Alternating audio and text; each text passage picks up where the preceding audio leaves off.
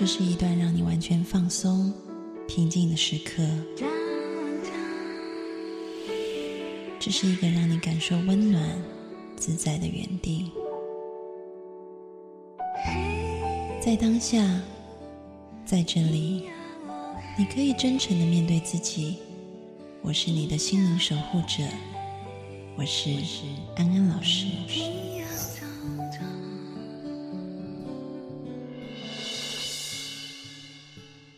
Hello，大家好，我是安安老师，我是一名心理学家，也是深知你心的好朋友。今天呢，我们直播的主题是中年人如何发现人生的意义感。嗯，可能有很多我们的受众现在已经年届三十四十，进入人生的中年阶段。啊，那当然了，这个 range 如果再大一点，可能会包含五十岁。但有很多的朋友哈，现在跟我分享一件事情，就是发现好像不知道是因为社会关系、社会环境的关系，还是因为，嗯，就是这几年疫情的关系，或者是说我们人生已经走到了一个年龄段，就是开始想要哈比较追求无欲无求的生活啊。好像很多的欲望慢慢的都消失，然后很多的动力都没有，比较想过一种闲云野鹤的生活。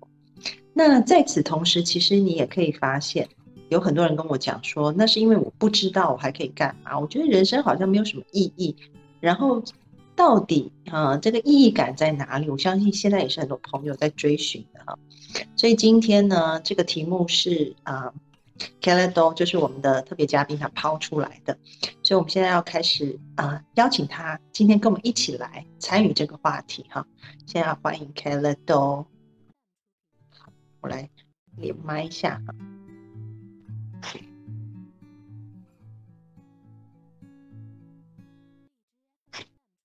Hello, k e l l e d o Hello.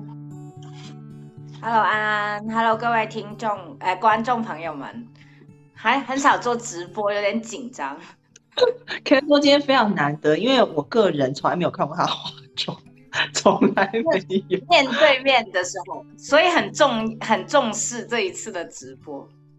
对，那我先介绍一下 Kelly Do 哈，Kelly Do 是有心人心理社区的创始人，然后他也是一个非常热爱攀岩，而且在攀岩上面也有很好成绩的一个家庭主妇。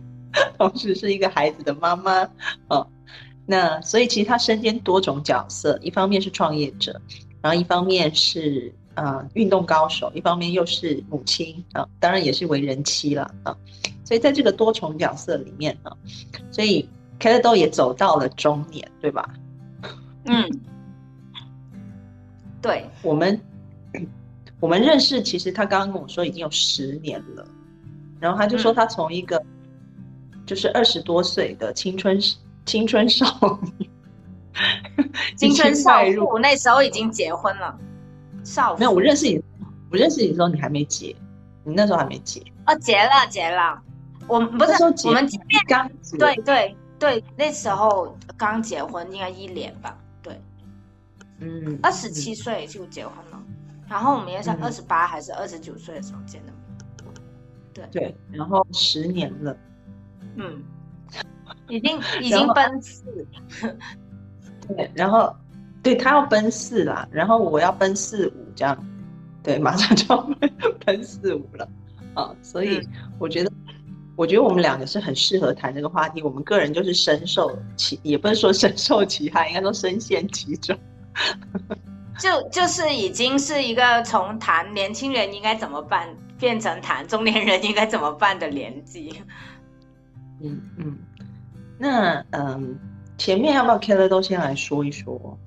就是啊，你你哦，好，我来，我因为这边可能安安这边的听众朋友，因为我们也有用有心人有分享，所以我也不知道有多少有心人听众，应该有一些听众是重合的，就是既有关注安安，也有关注有心人。因为我们现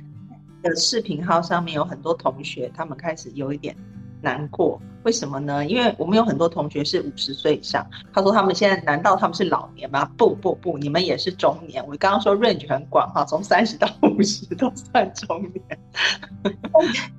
是的，哎，其实我反而觉得。诶，五十，因为我要我们先讲一下为什么会有今天这个主题。其实实际上最开始的时候是，呃，有也有一些朋友跟我分享说，呃，大概四十多五十岁的这个样子，然后，嗯，会陷入一种不知道自己人生有什么意义的感觉。因为其实到这个年纪呢，就是大家工作也很多年嘛。那可能相对来说工作也比较稳定啊，可能呃如果有家庭有小孩或者是婚姻的也比较稳定啊，然后还有一些就是呃可能是说呃工作的状态、生活状态啊，其实大部分的情况下，这个年龄段的人是变动是最少的，因为呢就会上有老下有小，所以你任何一个。呃，就是家里的顶梁柱吧，然后家就是牵一发而动全身。如果你要做一些什么冒险的事情啊，或者什么探寻人生意义，大家会觉得你醒醒吧，你已经不是一个年轻人了。就每个人都会跟你这么讲，然后你的小孩也会觉得，哎，你怎么这么奇怪？就。就是呃，然后没有结婚的话呢，就有可能会被催婚；然后没有生小孩的呢，可能就会一直被催生小孩。就是你会陷入一种啊，其实你的人生感觉已经没有什么特别大变化的这种状态。然后呃，所以我的朋友就有跟我分享说，就觉得特别呃，觉得需要去找一些意义感，重重塑自己，呃，要成为一个什么什么样子的人。然后我，呃，所以我我觉得我跟安安平常就是呃，因为我们也是很好的朋友，然后我们就会偶尔聊一下嘛，然后我们就会发现说，哎，其实我们好像，呃，也到了这个年纪，可是并没有说觉得呃很没有意义啊什么的，是啊，我是很爱躺平啦，就是很废啦，但是我会呃还还还觉得自己的生活还还蛮丰富多彩的这样子。所以就今天也想聊聊这个话题，去呃跟大家分享更多是我们呃怎么看那个呃中年人的这个呃意义感缺失的问题，然后还有给到一些呃心理学的一个专业的建议。嗯嗯嗯，谢谢别乐多。就是现在我也要提醒一下大家，大家帮我们多按赞哈，因为按赞的话，我们的那个推流会比较好哈。然后另外一方，所以粉丝。你们已经进来的同学哈，麻烦就是在听的时候也动动你们的手指头，右下角点赞。然后另外，如果你觉得身旁有一些中年人哈，他现在有点迷茫，或者是过度躺平，很欢迎你把今天的直播分享给他哈，因为我们会探讨，就说有一些为什么会躺平哈，我觉得。待会我们在这个过程当中，我我也会去谈到这一点啊。所以，如果你发现身旁一些中年人他很迷茫，不知道未来何去何从，或者是已经退休，因为我有遇到一些同学们哈，他们可能是退休了，现在挺焦虑的，不知道该怎么办，或者是他们现在就是啊，你知道你身旁有一些人，他们可能不太想努力了啊，然后整个人比较颓废。今天的直播都非常适合分享给大家，所以邀请同学。可以分享直播间哈，然后为我们去啊传播这样子的一个很好的今天的直播的内容。好，嗯，然后另外还要交代什么？我想一想，因为你知道我我这个人哈，我只要一吃那种啊西药，我就会整个记忆力变得非常的模糊，然后讲话会很没有结构，其实很奇怪，我不知道为什么，因为我太久。吃西药了。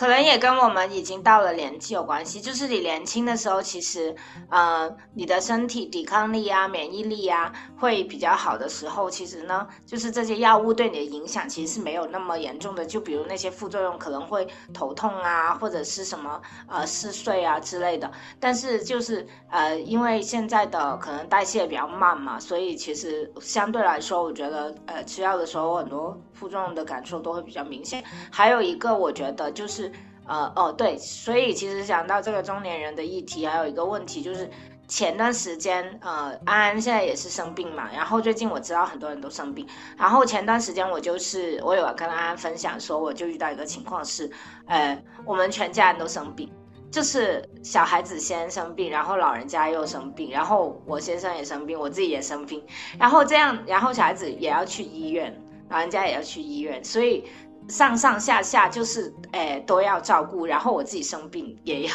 照顾自己，然后这种状态就是好像小孩就是有几天晚上就是差不多四五点才睡觉，然后第二天早上你可能还要工作，还要去就是呃对，就是要做很多，还要跑医院啊什么的，然后你就会发现说，哎，突然之间感受到，就其实呢啊，因为我的样子看上去就特别不像中年人，就我是有点显小了，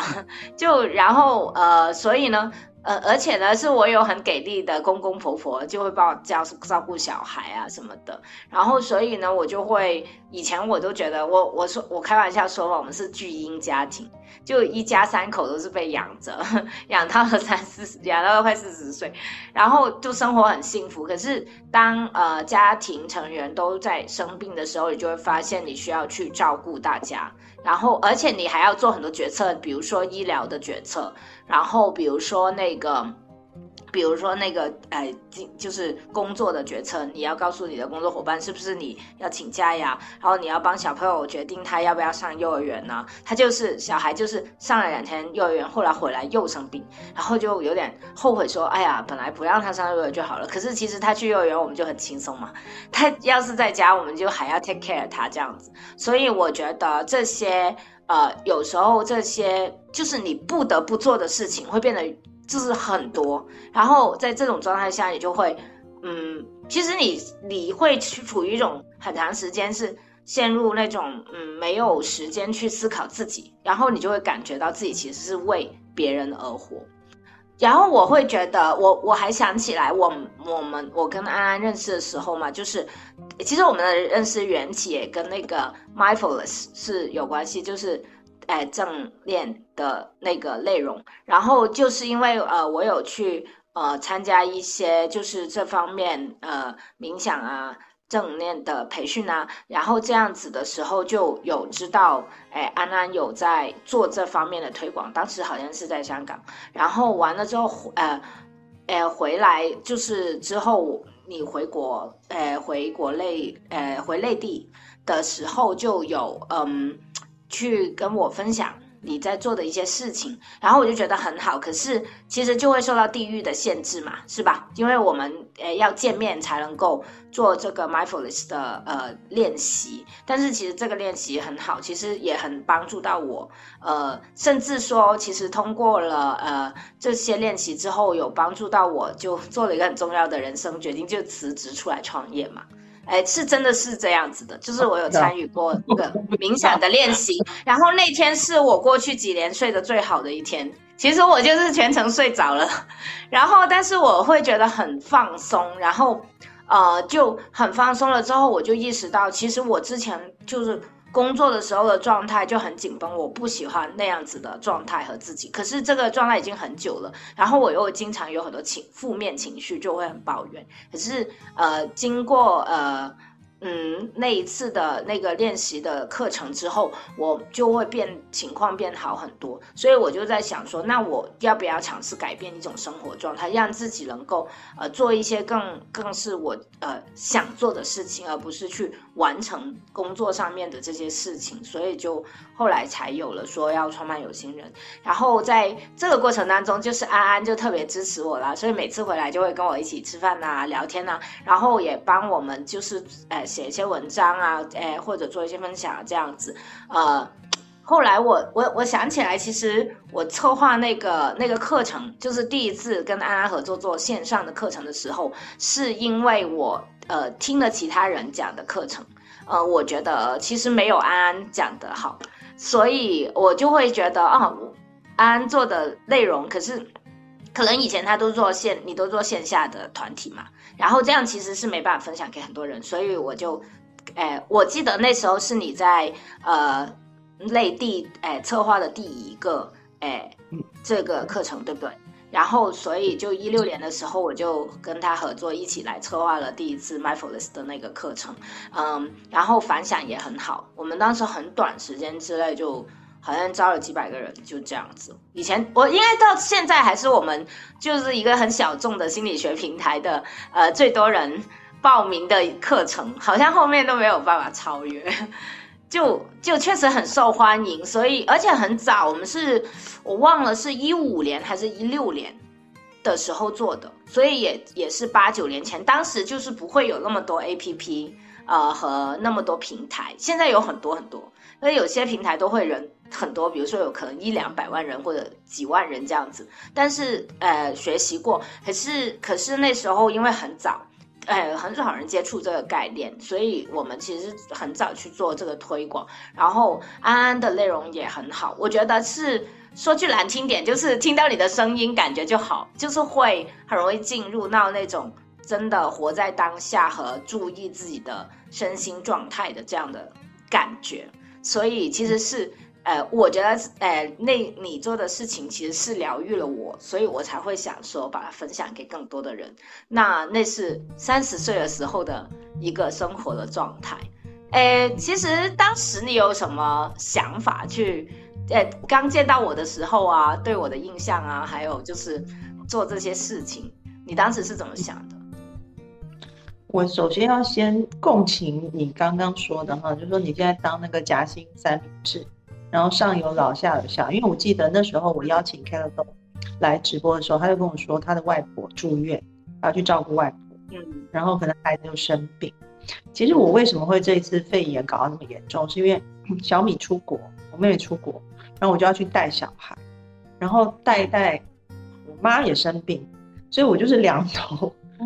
在这个状态里面以后，然后就。我记得那一天我是撑着，然后喂完他吃早餐，把他送到幼稚园，把小乐送到幼稚园去，然后我才能冲去医院这样子，因为真的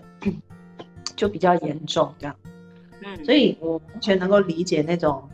夹心三明治的感觉，所以真的要先说辛苦了啊，因为我没有结婚，所以这种日子可能我偶尔过过，就在小米他出国的时候，我要去帮忙这样子哈，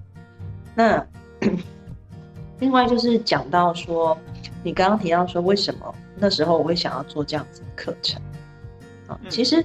我接触 mindfulness 是很蛮早时间，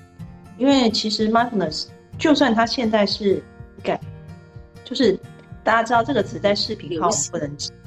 对我们不能讲，因为它是违禁词。其实我也觉得很莫名其妙，所以我们可能用英文来替代。然后我现在邀请一下。同学帮我在视频号上面打 mindfulness 的中文词，好不好？这样他们就会知道这是什么意思。这样可以从帮我在弹幕上打，然后我们弹幕也可以多一点互动啊。可以帮我打一下吗，同学们？大家知道 mindfulness 是什么意思吗？就某正某念，所以你们就帮我打 那个两个字就好了。谢谢，谢谢。OK 好。所以其实这个课程，因为它起源是，应该是说在我们中国传统文化里面，它的它是一个很早期就存在的禅修的方式，所以它以前是在庙堂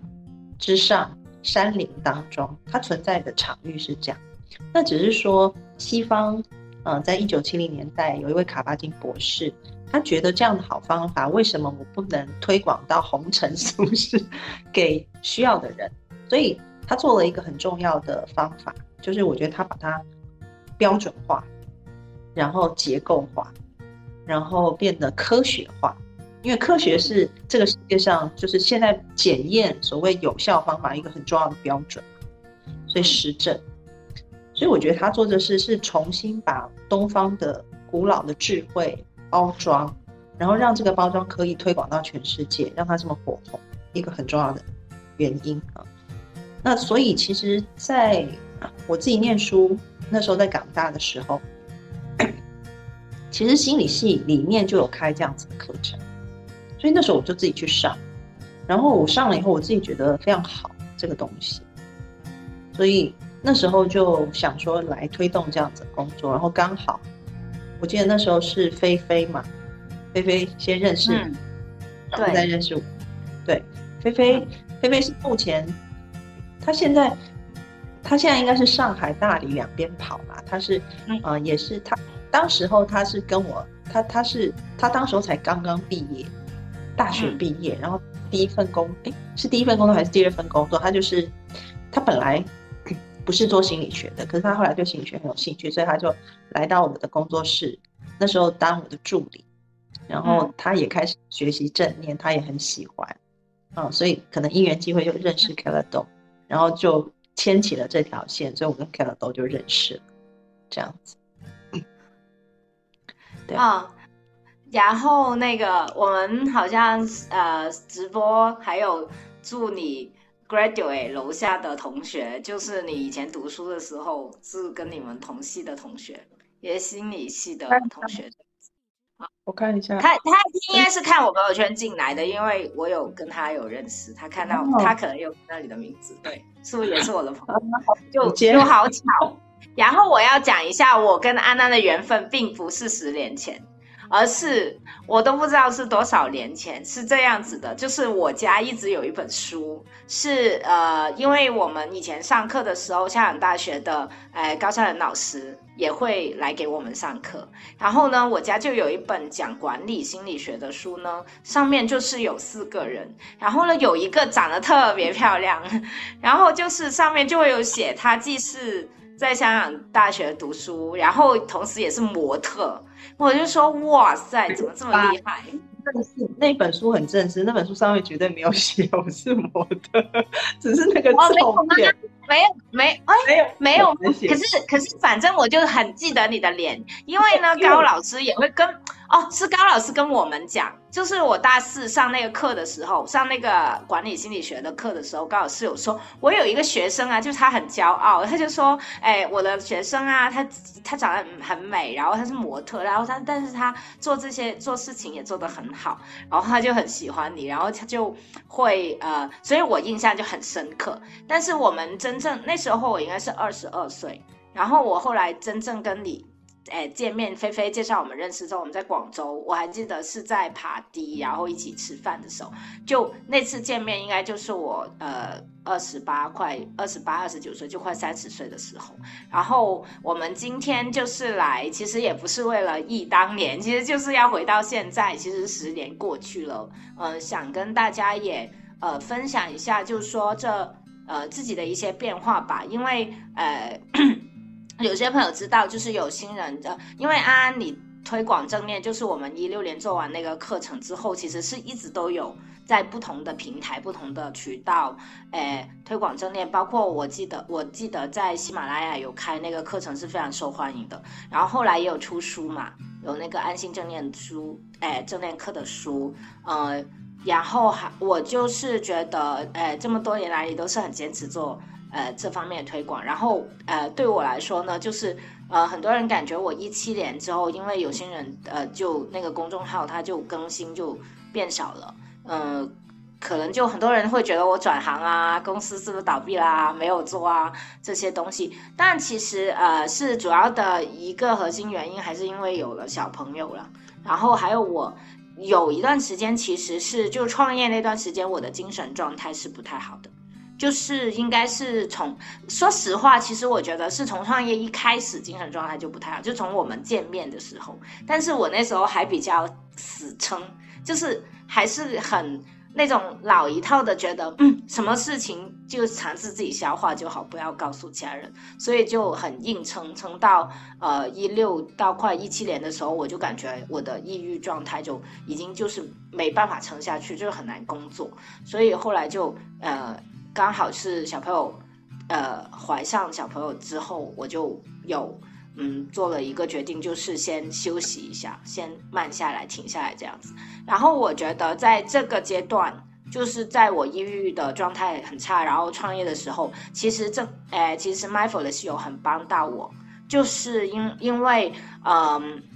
因为你就算去，诶，看心理咨询师啊，或者是你去用其他的一些心理治疗的方法，你没办法时时刻刻都，呃，能使用，可是。哎，mindfulness 的方法就是你学习了这些呃呼吸啊，关注自己的方法，包括呃进食啊，包括行走啊，就是有很多跟我们的生活有关系的这些训练方法之后，其实是它是日常是其实可以用到。所以诚实的说，就从那时候到现在，我练习正念的时间也五六年。不是呃，虽然我很少讲我有做这方面的练习，但是其实是一直以来安安就是。从认识安安开始，就是接触这方面，然后包括我自己也看一些书啊，嗯，就会呃感觉呃听你的课程，然后其实对我都是帮助蛮大的。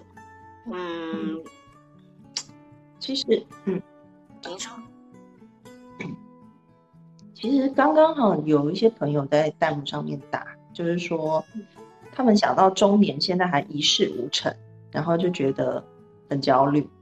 然后我觉得 Kelly 都是相反的，你可能做了很多事情，嗯，他们觉得自己一事无成，叫做没有意义，然后这个没有意义让他感觉到很焦虑。那我想问问看，就是说你做了很多事情嘛，因为你创业又结婚又生小孩，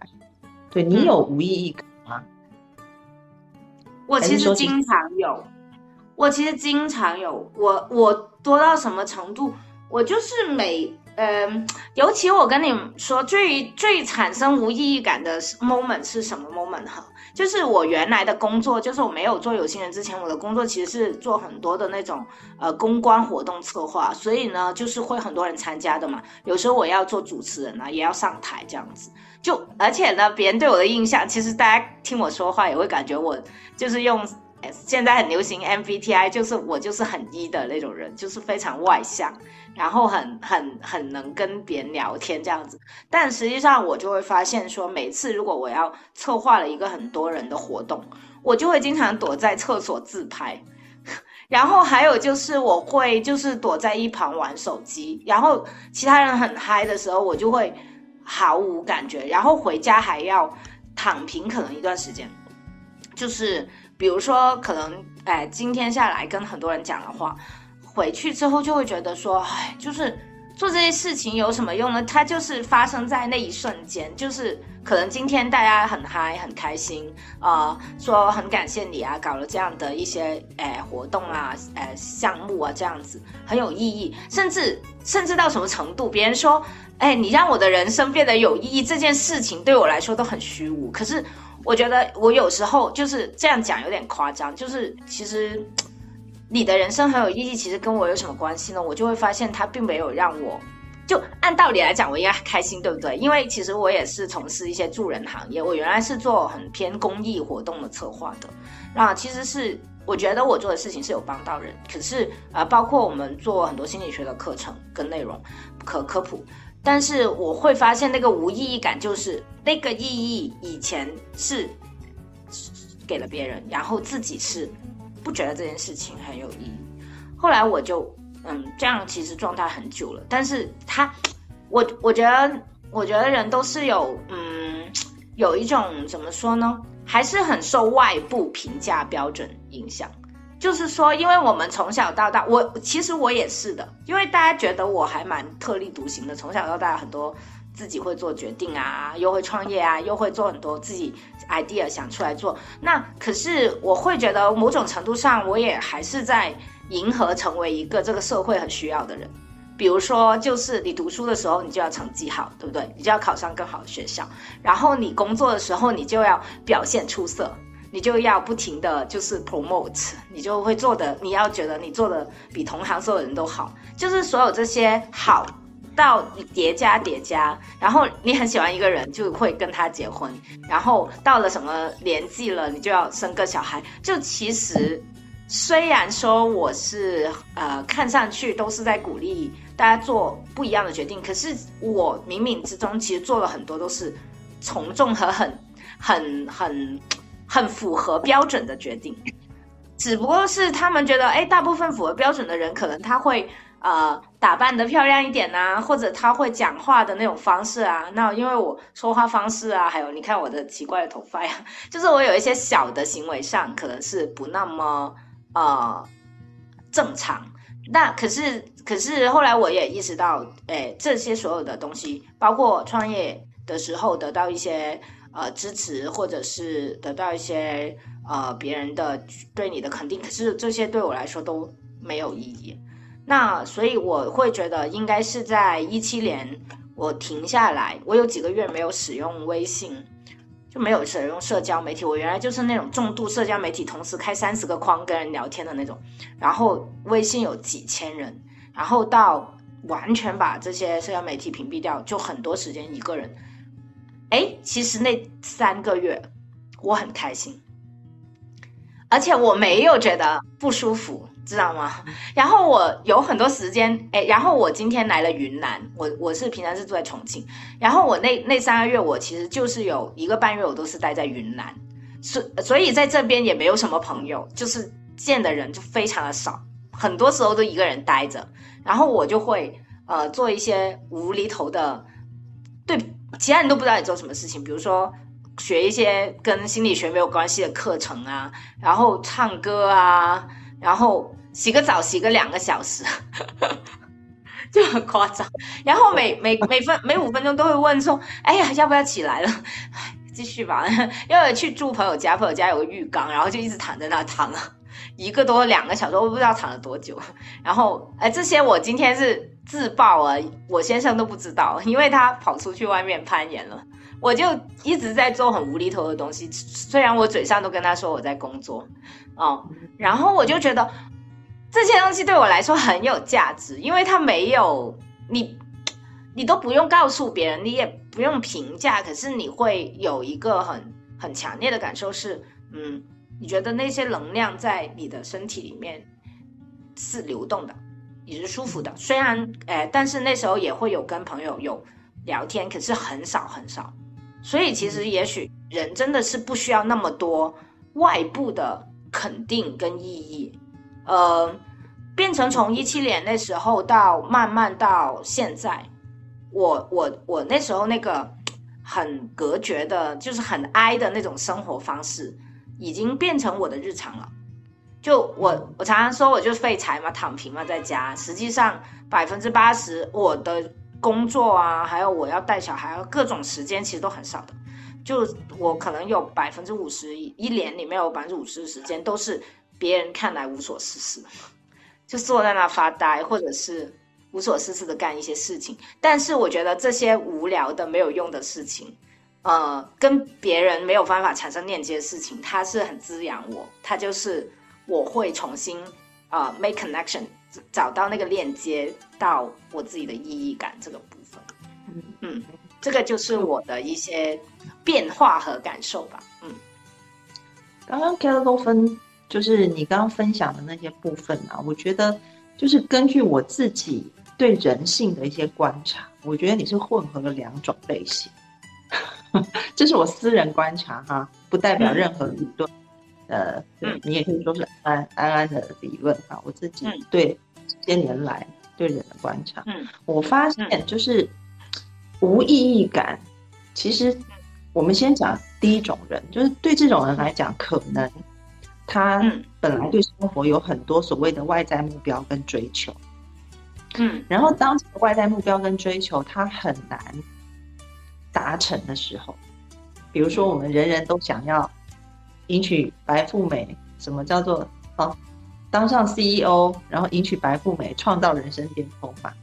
我们一开始都是被教导的，这个是人生的正确方向。可是当我们试着努力过，然后发现离这个目标很遥远，